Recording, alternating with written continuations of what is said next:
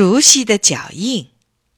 在苏联有个守林人，他是尼基生的爷爷，大森林的一切秘密他全知道。一天，刚下完雪，他带尼基生去林中打猎。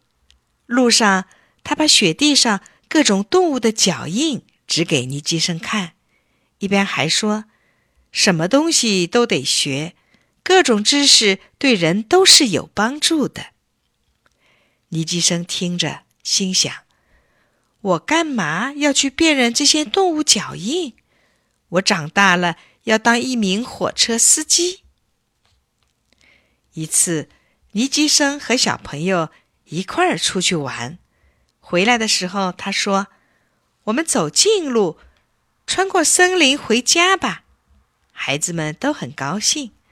互相在雪地上追赶着，雪地上有各种动物的脚印，可是他们都不认识。他们顺着脚印追去，一会儿看见一只狐狸，一会儿又发现一只野山羊。要是能捉到一只兔子，该多好啊！可是他们追着追着，不知不觉在森林中迷了路。孩子们都很害怕，有的吓得哭起来了。孩子们都责怪尼基生出的主意，可是他一声也不吭。他想，怎么样才能把同伴们带出森林呢？他试着大声喊人，可是森林里什么人也没有，谁能听到他的喊声呢？突然，尼基生。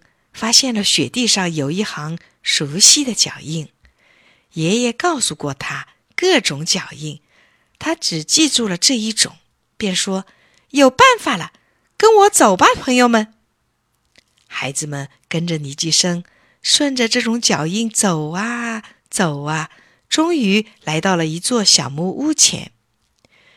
这是守林人的住房，这儿有一条大道。